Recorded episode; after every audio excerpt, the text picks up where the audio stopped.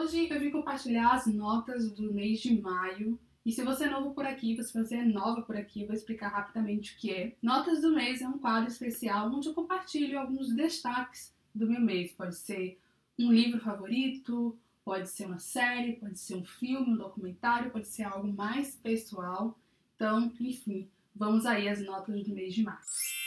Quero começar primeiramente dando boas-vindas a todos que chegaram aqui no canal por conta principalmente dos conteúdos que eu liberei antes, que foram conteúdos relacionados à organização e produtividade, como Evernote, Bullet Journal, minimalismo digital. Muito obrigada pelo interesse de vocês, por terem chegado, por terem ficado aqui comigo, pela acolhida ao meu projeto de conteúdo digital. Isso significa muito para mim. Tem sido assim bem interessante acompanhar essa chegada de novos inscritos por conta desses temas, que são temas que eu gosto muito de conversar e de compartilhar. Mas eu também quero aproveitar esse momento aqui para dar um, uma acolhida, um boas-vindas, mas também deixar um aviso, né? Que organização e produtividade são duas temáticas que eu gosto muito, que eu gosto de falar, mas este projeto de conteúdo não é focado apenas em organização e produtividade. Antes de qualquer coisa, o projeto de conteúdo digital é um projeto pessoal. Eu compartilho aqui os meus processos, as minhas experiências, seja experiências de leitura, seja experiências mais pessoais. Tenho compartilhado, inclusive, a saga da mestranda. Tô atrasada, tô devendo um vídeo novo, mas já, já vai sair um sobre spoiler estágio docente, então fiquem ligados.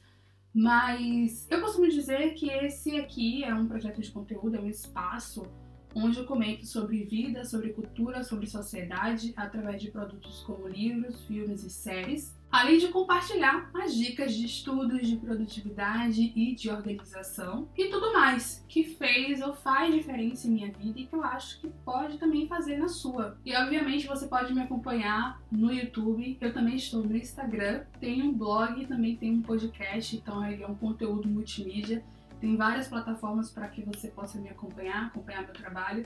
Tem também uma news, todos os links estão na caixa de informações. Mais uma vez, muito obrigada pela acolhida, por estarem aqui comigo. Sem dúvida, tem sido bem bacana esse retorno de vocês no YouTube, através do Instagram e no blog também. Então, muito obrigada.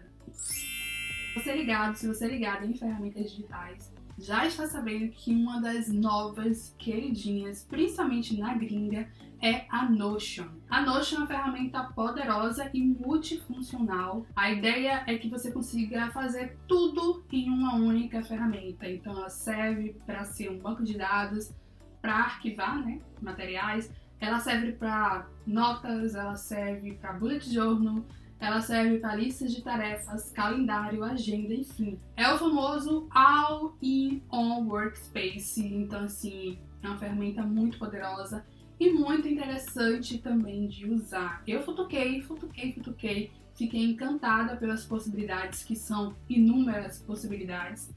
E atualmente, nessa fase de teste, eu tenho utilizado a Notion principalmente para gerenciar alguns projetos, inclusive meu projeto de conteúdo digital, o único projeto que eu não consegui migrar para Notion foi o projeto de escrita de dissertação e todo o trabalho ainda relacionado ao mestrado, porque eu ainda tenho muita coisa, ainda tenho não, tenho muita coisa no Evernote.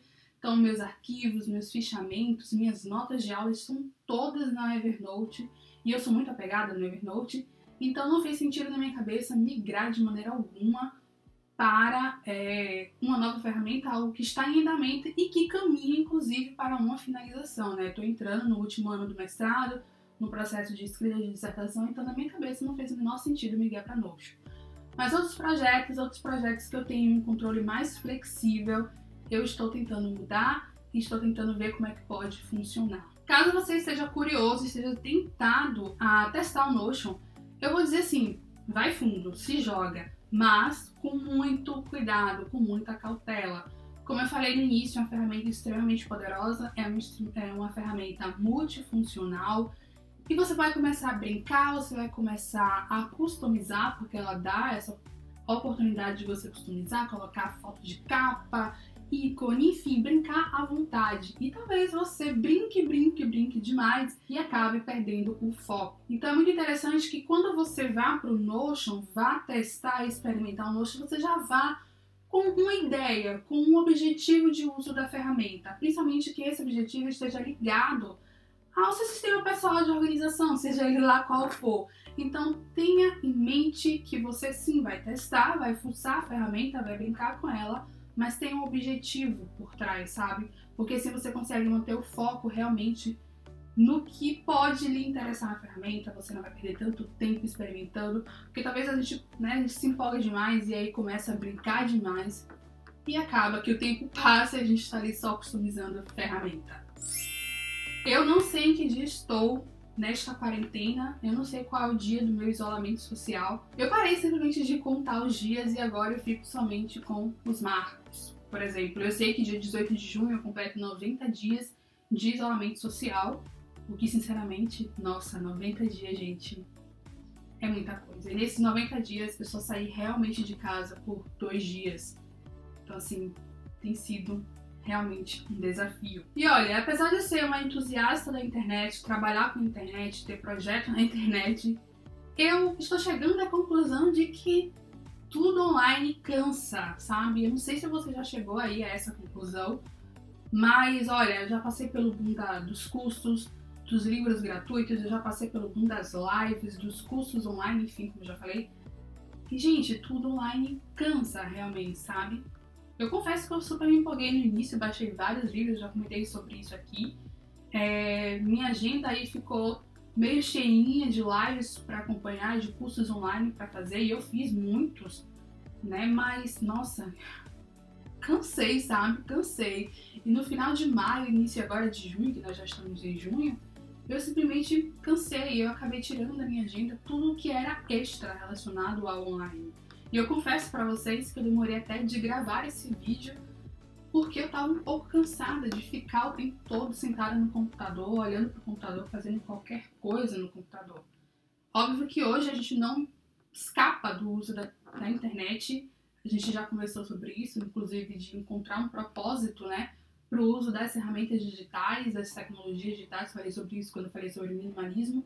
Eu acho que hoje eu tenho uma relação saudável com essas ferramentas, com esses ambientes.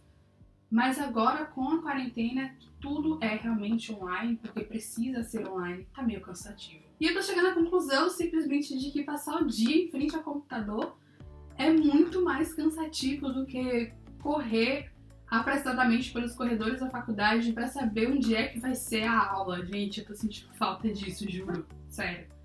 E eu tô sentindo falta de situações como passar o bilhetinho para um colega de classe durante a aula, sabe? levantar para pegar um café na cantina ou então na secretaria.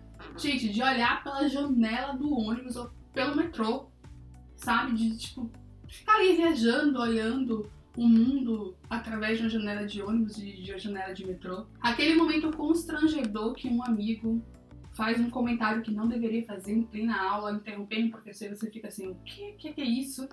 Eu tô sentindo falta desses momentos, porque esses momentos são respiros mentais, sabe? que não dá. Eu acho que a questão, nós somos seres sociáveis, a questão da sociabilidade, desse olhar para fora, de olhar um pouco para além de nós, para além das nossas quatro paredes de casa, são respiros mentais que nos ajudam, inclusive, a manter a sanidade, sabe? E esse tem sido um desafio, tem sido um desafio muito grande. Como eu falei, é, cheguei a essa conclusão de tudo online cansa e agora eu só fico realmente com o que eu não posso deixar de fazer online.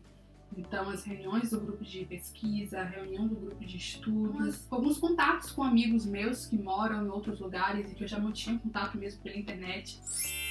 Maio foi um mês que eu li muito pouco e eu resolvi apenas ver séries e filmes. E uma série que foi muito marcante durante o mês, que foi a Chicago Fire, que acompanha a rotina de um batalhão de bombeiros na cidade de Chicago. Tem muita ação, né? Afinal, bombeiros, tem drama, tem humor, tem romance, tem de tudo um pouco. E é uma das minhas séries favoritas do universo Wolf Filmes, que é de um dos produtores mais famosos, né, dos Estados Unidos, que é o Dick Wolf.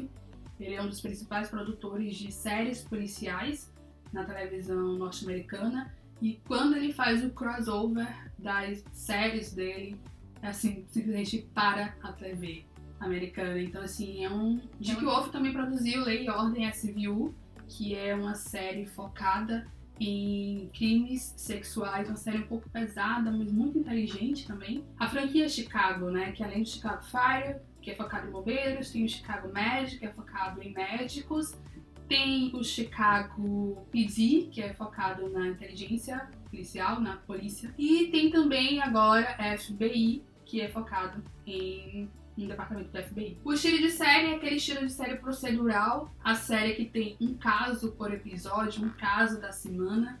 Então, uma, é uma série que o episódio tem início, meio e fim, geralmente. Mas o que eu gosto do universo de Dick Wolf é que os personagens deles são muito complexos, paradoxos, sabe? É o tipo de personagem que a gente consegue se envolver, consegue se apegar e querer saber um pouco mais da vida. Além desses casos semanais, casos de episódio, também tem as tramas das personagens que são assim tramas muito boas. Então Chicago Fire tem esse combo aí que eu gosto, tem o drama, tem ação, tem personagens cativantes e eles quase sempre salvam o dia no final de tudo, sabe?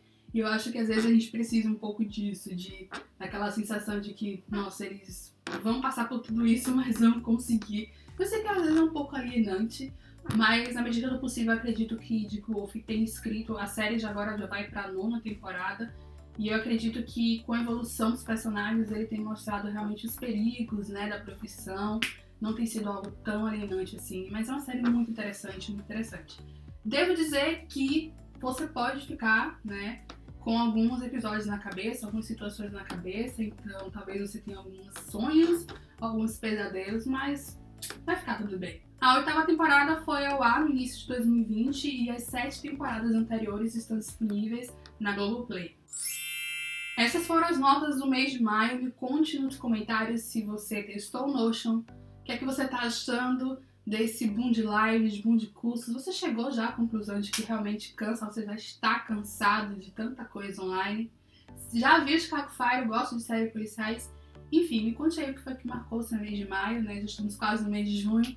Mas vamos seguindo, né? Mais uma vez, sejam todos bem-vindos, todas bem-vindas. Obrigado por ter acolhido o meu projeto, obrigado por me acompanhar. Até a próxima. Beijão, tchau!